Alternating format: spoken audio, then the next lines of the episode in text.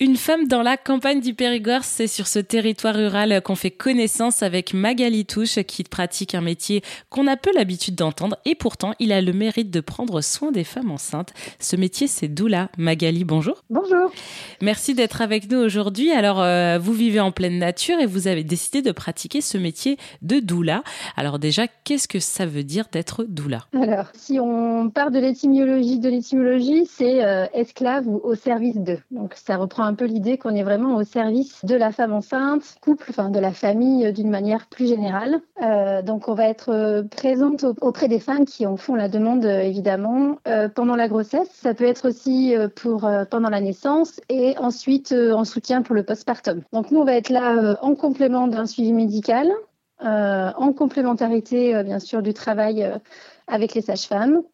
Euh, dans l'accueil des émotions, euh, on a beaucoup d'outils euh, de communication qui nous permettent d'aider les femmes à identifier leurs besoins, leurs émotions. On les accompagne à explorer, à trouver leur propre chemin, à trouver leurs propres ressources, vraiment dans l'accueil de ce qu'elles peuvent vivre pendant ces périodes-là. On va aussi proposer des outils de bien-être, de détente. on a tout un peu nos spécificités. Moi, j'utilise aussi l'hypnose mmh. périnatale. Euh, pour aider euh, à se détendre euh, pendant la grossesse et puis aussi à anticiper un petit peu l'approche de l'accouchement. Puis on peut aussi être amené à être appelé par les couples ben, pour tout ce qui peut être de la petite logistique, anticiper le postpartum, pour préparer des repas, être là pour les enfants. Voilà, donc ça revêt vraiment un large panel euh, d'accompagnement auprès de ces femmes qui en ont besoin. On retrouve quand même une société qui a besoin de prendre soin d'elle. Euh, ce métier-là euh, répond à une tendance ou vraiment ça existait déjà avant? Ben, De mon expérience personnelle et professionnelle, moi ça fait dix ans maintenant que je suis mmh. doula sur, le, sur ce territoire. Il n'y a pas eu une explosion de demandes. Alors je sais qu'il y en a qui parlent beaucoup d'un effet de mode ou des choses comme ça. Euh, mais moi, c'est resté vraiment très constant depuis, euh, depuis ces dix années. Notamment, voilà, enfin, dans la campagne, on n'est pas c'est peut-être moins euh, comme en ville où ça fait très effet boule de neige, où il y a énormément de doulas, et donc ben, plus il y a de doulas et plus il y a de demandes. Moi, en 10 ans, c'est resté quand même assez constant en termes de demandes. Alors, vous avez fait le choix de pratiquer ce métier qui est quand même une niche en campagne. Quel est l'avantage de pratiquer ce métier en campagne, Magali? Euh, Moi, l'avantage que j'y trouve, c'est que on fonctionne beaucoup sur des liens de confiance et de bouche à oreille. Euh, je communique très peu sur les réseaux. J'ai un tout petit site internet, mais qui a peu de visibilité qui fait que les personnes qui me contactent, c'est euh, très généralement du bouche à oreille. Donc, c'est des femmes que j'ai accompagnées qui recommandent euh, mes services ou ma présence. Euh, ça peut être aussi des sages-femmes avec lesquelles je peux collaborer, qui peuvent aussi donner et transmettre mes coordonnées. Et c'est ça que j'aime dans le côté euh, très rural et très campagne, c'est que euh, euh, bah, on se connaît, tout le monde se connaît un petit peu et du coup c'est ça fonctionne essentiellement en bouche à oreille et sur un système de confiance. Il y a un sentiment aussi un peu psychologique. Est-ce que vous êtes là aussi en soutien moral, j'ai envie de dire? Tout à fait, oui. Il y a effectivement un soutien physique, mais il y a un gros soutien moral. alors D'autant plus, je pense, au niveau rural où les femmes ont peut-être moins tendance à se diriger facilement vers euh, la maternité pour des contrôles réguliers ou vers un gynécologue pour des contrôles réguliers. C'est beaucoup des femmes qui font appel à des sages-femmes libérales euh, ou des, sages-femmes qui pratiquent les accouchements à domicile. Euh, donc il y a peut-être moins, de rendez-vous, moins de récurrence en tout cas.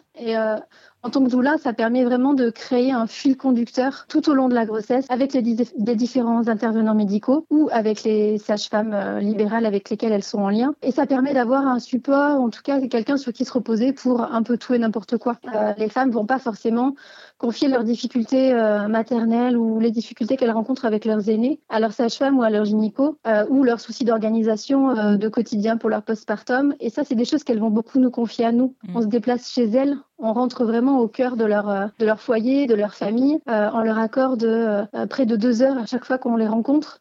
Et donc, c'est vraiment un sas où elles peuvent se déposer et euh, parler euh, ou non de leur grossesse. Hein. Des fois, il y en a qui ont besoin de déposer sur toute autre chose. Donc, ça leur permet vraiment d'avoir une personne euh, de confiance tout au long de la grossesse et même parfois bien après pour déposer voilà ce qu'elles ont, ce qui leur pèse ou ce qui va bien aussi. Qu'est-ce qu'elles attendent ces, ces, femmes enceintes de votre part? Enfin, c'est déjà parce qu'il y a une source d'angoisse au départ de cette grossesse qu'elles viennent vous voir ou c'est tout autre chose? Je pense qu'elles ont quand même pour la plupart tout un peu cette notion de fil conducteur où on va se voir quand même régulièrement. On va apporter des outils de, confort physique, d'écoute.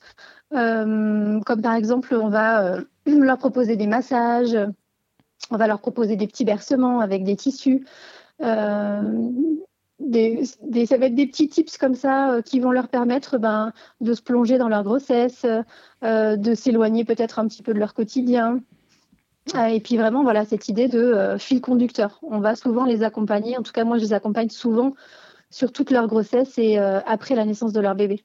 Est-ce que vous utilisez, comme vous êtes en campagne, la nature dans ce que vous leur apportez? Est-ce que la nature est un, est un moyen aussi de, de les accompagner dans, dans une grossesse plus apaisée? De ce que j'observe, elles sont déjà très en lien euh, d'elles-mêmes avec la nature euh, de par leur alimentation ou de par leur mode de vie. Là où on va beaucoup utiliser la nature, c'est pour aller faire des balades, pour faire des petites méditations ou des temps de visualisation et de relaxation sous un arbre au soleil, euh, partager un temps d'échange avec le, avec le couple, par exemple, euh, à l'ombre d'un grand tilleul ou des choses comme ça. Le papa dans tout ça, il est, il est présent ou pas euh, avec vous et la future maman?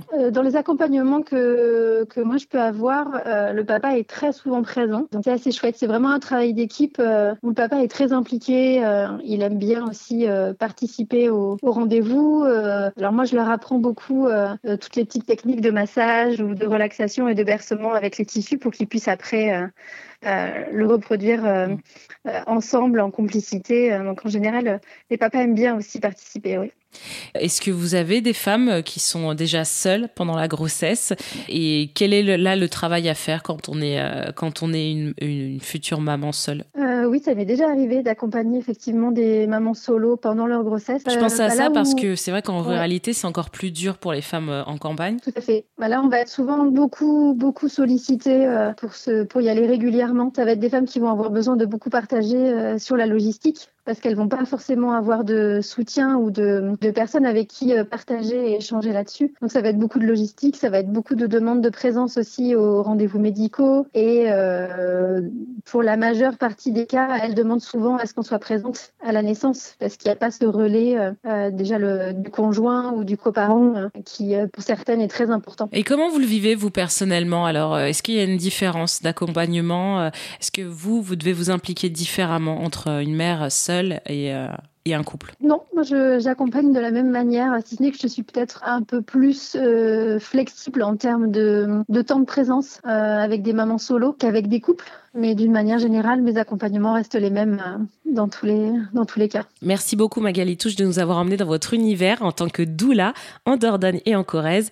Évidemment, si vous souhaitez en savoir plus, eh bien, on vous met toutes les informations sur erzen.fr.